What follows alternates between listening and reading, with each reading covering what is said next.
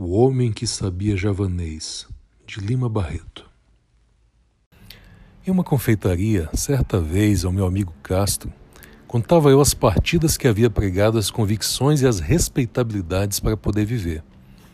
Houve mesmo uma dada ocasião, quando estive em Manaus, em que fui obrigado a esconder a minha qualidade de bacharel para mais confiança obter dos clientes, que afluíam ao meu escritório de feiticeiro e adivinho. Contava eu isso. O meu amigo ouvia-me calado, embevecido, gostando daquele meu Gil Blas vivido, até que em uma pausa da conversa, ao esgotarmos os copos, observou a esmo. Tens levado uma vida bem engraçada, Castelo. Só assim se pode viver. Isto de uma ocupação única, sair de casa a certas horas, voltar a outras, aborrece, não achas? Não sei como me tenho aguentado lá, no consulado Cansa-se, mas não é disso que me admiro. O que me admira é que tenhas corrido tantas aventuras aqui neste Brasil imbecil e burocrático. Qual? Aqui mesmo, meu caro Castro, se pode arranjar belas páginas de vida. Imagina tu que eu já fui professor de javanês. Quando? Aqui, depois que voltaste do consulado? Não, antes. E por sinal, Fui nomeado cônsul por isso. Conta lá como foi. Bebes mais cerveja? Bebo. Mandamos buscar mais outra garrafa. Enchemos os copos e continuei. Eu tinha chegado havia pouco ao Rio e estava literalmente na miséria. Vivia fugido de casa de pensão em casa de pensão, sem saber onde e como ganhar dinheiro. Quando li no Jornal do Comércio o anúncio seguinte: Precisa-se de um professor de língua javanesa, cartas, etc.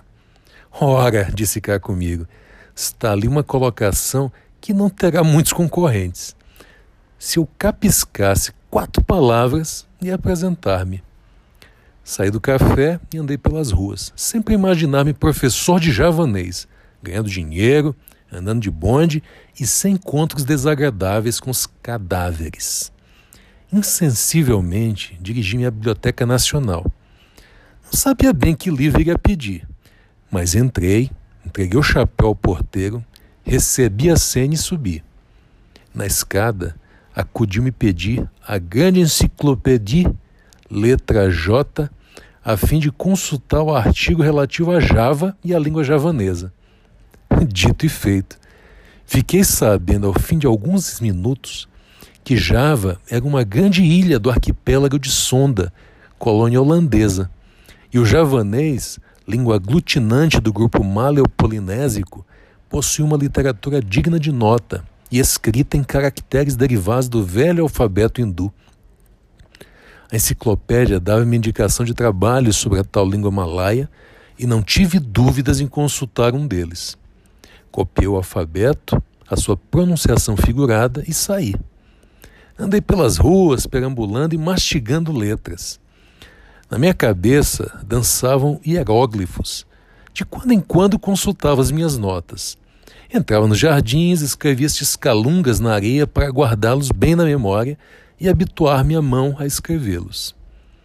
À noite, quando pude entrar em casa sem ser visto, para evitar indiscretas perguntas do encarregado, ainda continuei no quarto a engolir o meu ABC malaio e com tanto afinco levei o propósito que de manhã o sabia perfeitamente. Convenci-me que aquela era a língua mais fácil do mundo e saí. Mas não tão cedo que não me encontrasse com o encarregado dos aluguéis dos cômodos.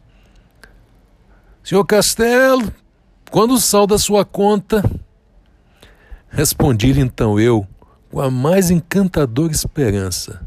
Breve, espere um pouco. Tenha paciência. Vou ser nomeado professor de javanês e. Por aí o homem interrompeu-me. Que diabo vem a ser isso, senhor Castelo?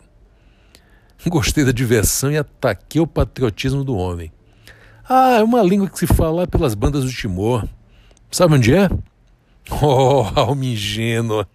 O homem esqueceu-se da minha dívida e disse-me com aquele falar forte dos portugueses: eu cá, por mim, não sei bem, mas ouvi dizer que são umas terras que temos lá para os lados de Macau. E o senhor sabia, senhor Castelo? Animado com esta saída feliz que me deu o javanês, voltei a procurar o anúncio. Lá estava ele. Resolvi animosamente propor meu professorado do idioma oceânico. Redigi a resposta, passei pelo jornal e lá deixei a carta. Em seguida, voltei à biblioteca e continuei os meus estudos de javanês. Não fiz grandes progressos nesse dia. Não sei se por julgar o alfabeto javanês o único saber necessário a um professor de língua malaia, ou se por ter me empenhado mais na bibliografia e história literária do idioma que ia ensinar. Ao cabo de dois dias, recebia eu uma carta para ir falar ao, ao Dr. Manuel Feliciano Soares Abernaz, barão de Jacuém Cagan, a rua Conde de Bonfim, não me recordo bem que número. É preciso não te esqueceres que entre mentes continuei estudando meu malaio, isto é, o tal javanês. Além do alfabeto, fiquei sabendo o nome de alguns autores. Também perguntar e responder como está o Senhor e duas ou três regras de gramática, lastrado todo esse saber com vinte palavras do léxico. Não imaginas as grandes dificuldades com que lutei para arranjar os 400 réis da viagem. É mais fácil, pode ficar certo, aprender o javanês. Fui a pé, cheguei suadíssimo e com maternal carinho as anosas mangueiras que se perfilavam em alameda diante da casa do titular me receberam, me acolheram e me reconfortaram. Em toda a minha vida, foi o único momento em que cheguei, cheguei a sentir a simpatia da natureza. Era uma casa enorme que parecia estar deserta. Estava maltratada.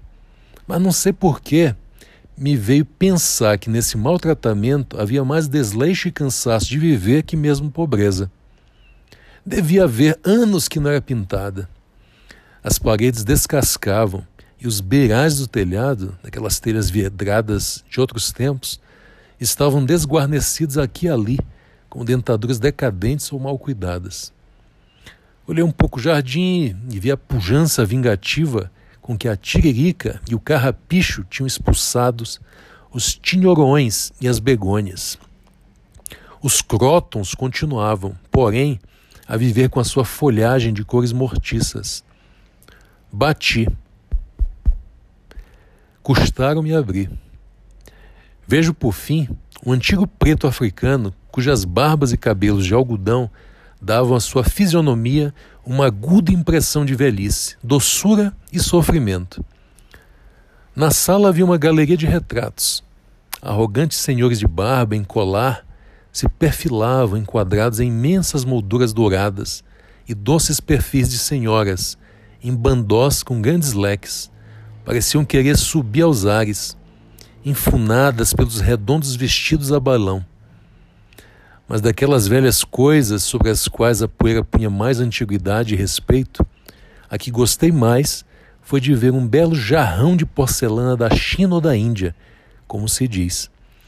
Aquela pureza da louça, a sua fragilidade, a ingenuidade do desenho e aquele seu fosco brilho de luar diziam-me a mim que aquele objeto tinha sido feito por mãos de criança, a sonhar, para encanto dos olhos fatigados dos velhos desiludidos.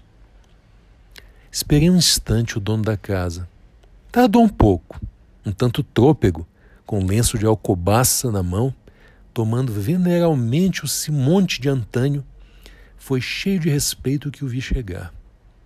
Tive vontade de ir-me embora mesmo se não fosse ele o discípulo, era sempre um crime mistificar aquele ancião, cuja velhice trazia à tona do meu pensamento alguma coisa de augusto, de sagrado. Hesitei, mas fiquei. Eu sou, avancei, o professor de javanês que o senhor disse precisar. Sente-se, respondeu meu velho. O senhor é daqui do Rio? Não, não, sou de Canavieiras. Como? Fez ele. Fale um pouco mais alto que sou surdo. Sou de Canavieiras, na Bahia, insisti eu. Onde fez os seus estudos? Em São Salvador.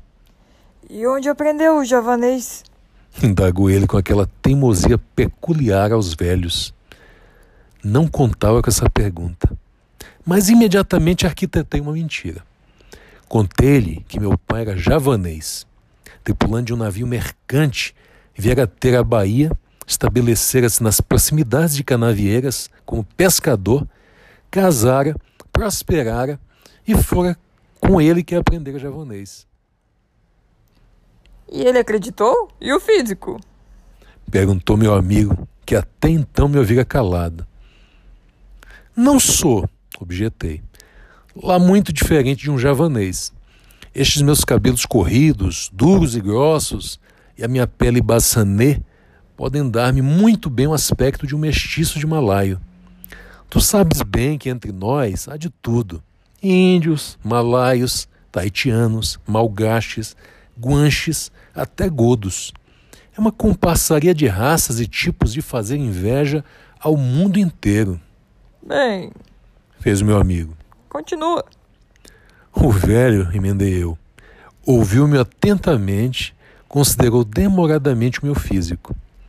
Pareceu que me julgava de fato filho de malaio e perguntou-me com doçura: Então está disposto a ensinar-me javanês? A resposta saiu-me sem querer. Pois não? O senhor há de ficar admirado, aduziu o barão de Jacuecanga. Que eu nessa idade ainda queira aprender qualquer coisa, mas. Não tem que admirar. Tem-se visto exemplos, e exemplos muito fecundos. O que eu quero, meu caro senhor. Castelo, adiantei eu. O que eu quero, meu caro senhor Castelo, é cumprir o juramento de família. Não sei se o senhor sabe que sou neto de conselheiro Albernaz, aquele que acompanhou Pedro I quando abdicou. Voltando de Londres, trouxe para aqui um livro em língua esquisita, a que tinha grande estimação. Foram hindu ou siamês quem lhe modera. Em Londres, em agradecimento a não sei que serviço prestado por meu avô. Ao morrer, meu avô chamou meu pai e lhe disse: Filho, tem este livro aqui escrito em javanês. Disse-me quem o deu que ele evita desgraças e traz felicidades para quem o tem. Eu não sei nada ao certo. Em todo caso, guarda-o, mas se queres que o fado que me deitou o sábio oriental se cumpra, faze com que teu filho entenda, para que sempre a nossa raça seja feliz. Meu pai continuou. O velho barão. Não acredito muito na história. Contudo, guardou o livro. Às portas da morte, ele modeu e disse-me o que prometera ao pai. Em começo, pouco caso fiz da história do livro. Deitei a um canto e fabriquei minha vida. Cheguei até a me esquecer dele, mas de uns tempos a esta parte tenho passado por tanto desgosto, tantas desgraças têm caído sobre minha velhice, que me lembrei do talismã da família. Tenho que o ler, que o compreender, se não quer que os meus últimos dias anuncie o desastre da minha posteridade. E para entendê-lo, é claro, que preciso entender o javanês. Eis aí. Calou-se e notei que os olhos do velho se tinham orvalhado. Enxugou os olhos discretamente e perguntou-me se queria ver o tal livro. Respondi-lhe que sim. Chamou o criado, deu-lhe as instruções e explicou-me que perdera todos os filhos, sobrinhos, só lhe restando uma filha casada, cuja prole, porém, estava reduzida a um filho, débil de corpo e de saúde frágil e oscilante. Veio o livro. Era um velho calhamaço, um um quarto antigo, encadernado em couro, impresso em grandes letras, em um papel amarelado e grosso. Faltava a folha do rosto e por isso não se podia ler a data da impressão. Tinha ainda umas páginas de prefácio escritas em inglês, onde li que se tratava das histórias do príncipe Kulanga, escritor javanês de muito mérito. Logo informei disso o velho barão, que, não percebendo que eu tinha chegado aí pelo inglês, ficou tendo em alta consideração meu saber malaio.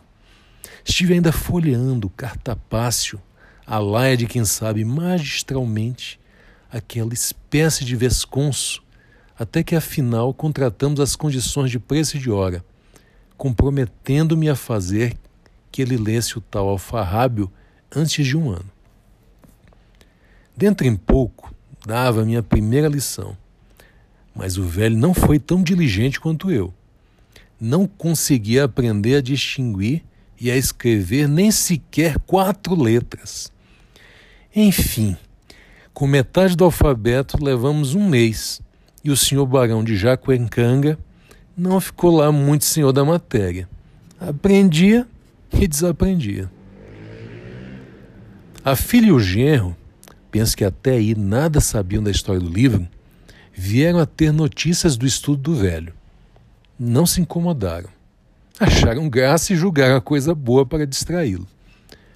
Mas com que tu vais ficar assombrado, meu caro Castro, é com a admiração que o genro ficou tendo pelo professor de javanês. Que coisa única! Ele não se cansava de repetir. É um assombro, tão moço. Se eu soubesse isso, ah, onde estava?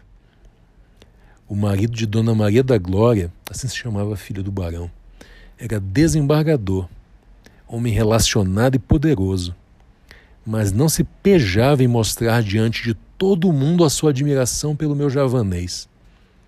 Por outro lado, o barão estava contentíssimo.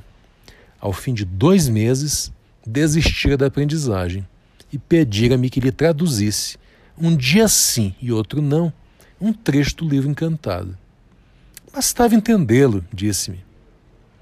Nada se opunha que outra o traduzisse e ele ouvisse. Assim evitava a fadiga do estudo e cumpria o encargo. Sabes bem que até hoje nada sei de javanês, mas compus umas histórias bem tolas e impigias ao velhote como sendo do crônico. Como ele ouvia aquelas bobagens! ficava estático, como se estivesse a ouvir palavras de um anjo. E eu crescia aos seus olhos. Fez-me morar em sua casa, enchia-me de presentes, aumentava-me o ordenado.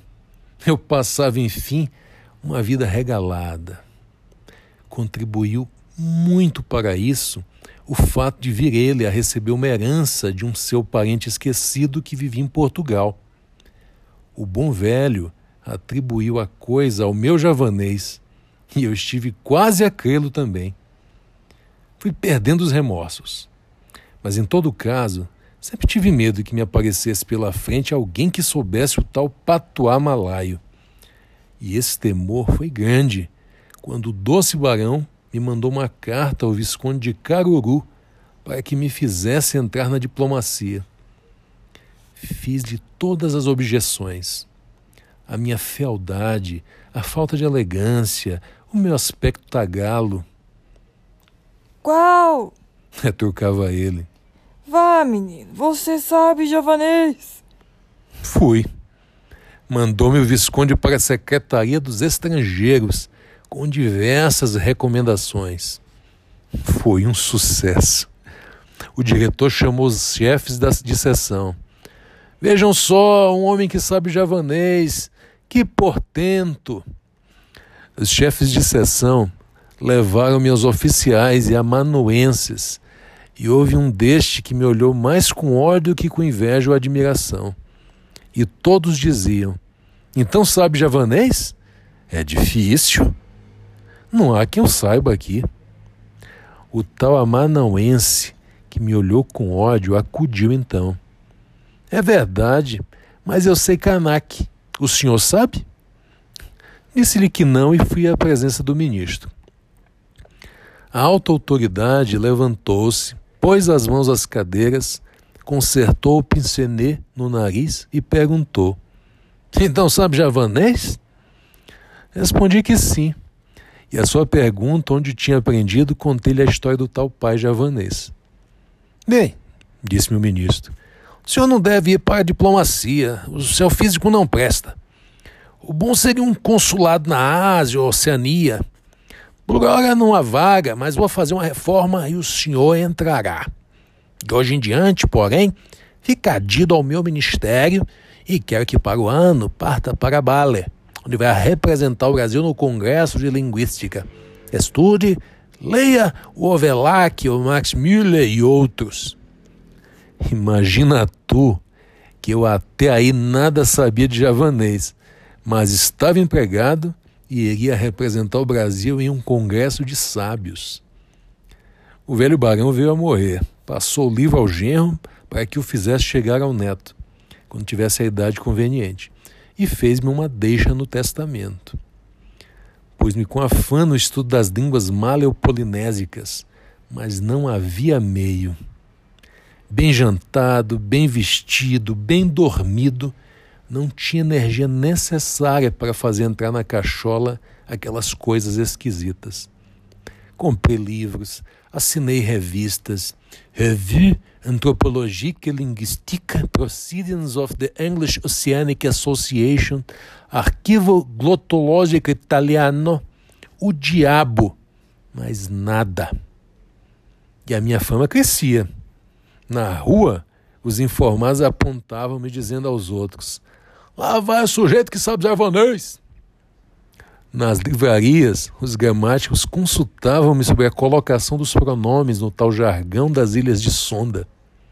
Recebia cartas dos eruditos do interior. Os jornais citavam o meu saber e recusei aceitar uma turma de alunos sequiosos de entender o tal javanês. A convite da redação, escrevi no Jornal do Comércio um artigo de quatro colunas sobre a literatura javanesa antiga e moderna. Como se no, tu nada sabias? Interrompeu meu atento Castro. Muito simplesmente. Primeiramente, descrevi a ilha de Java, com auxílio de dicionários e um pouco de geografia, que depois citei a mais não poder. E nunca duvidaram? Perguntou-me ainda o meu amigo. Nunca. Isto é, uma vez quase fico perdido. A polícia prendeu um sujeito, um marujo, um tipo bronzeado, que só falava em língua esquisita. Chamaram diversos intérpretes. Ninguém o entendia. Fui também chamado, com todos os respeitos que a minha sabedoria merecia, naturalmente. Demorei-me em ir, mas fui afinal. O homem já estava solto, graças à intervenção do cônsul holandês, a quem ele se fez compreender com meia dúzia de palavras holandesas. E o tal marujo era javanês. Uf! Chegou enfim a época do congresso e lá fui para a Europa. Que delícia! Assisti à inauguração e às sessões preparatórias. Inscreveram-me na sessão do Tupi-Guarani e eu abalei para Paris. Antes, porém, fiz publicar no Mensageiro de Bale o meu retrato, notas biográficas. Quando voltei, o presidente pediu-me desculpas por ter me dado aquela sessão. Não conhecia os meus trabalhos e julgara que, por ser eu americano-brasileiro, me estava naturalmente indicada a sessão do Tupi-Guarani. Aceitei as explicações e até hoje ainda não pude escrever as minhas obras sobre o javanês para lhe mandar, conforme prometi. Acabado o congresso, fiz publicar extratos do artigo do Mensageiro de Bale, em Berlim, em Turim e Paris, onde os leitores de minhas obras me ofereceram um banquete presidido pelo senador Gorô. Custou-me toda essa brincadeira, inclusive o banquete que me foi oferecido, cerca de 10 mil francos, quase toda a herança do crédito e bom barão de Jacuencanga. Não perdi meu tempo nem meu dinheiro. Passei a ser uma glória nacional e, ao saltar no cais Farouques, recebi uma ovação de todas as classes sociais. E o presidente da República, dias depois, convidava-me para almoçar em sua companhia no palácio. Dentro de seis meses, fui despachado cônsul em Havana, onde estive seis anos e para onde voltarei a fim de aperfeiçoar meus estudos das línguas de, da Malaia, Melanésia e Polinésia. É fantástico! Observou Castro, agarrando o copo de cerveja. Olha, se não fosse por estar contente, sabes que ia ser? Que? bacteriologista eminente. Vamos? Vamos. Gazeta da Tarde, Rio, 20 de abril de 1911.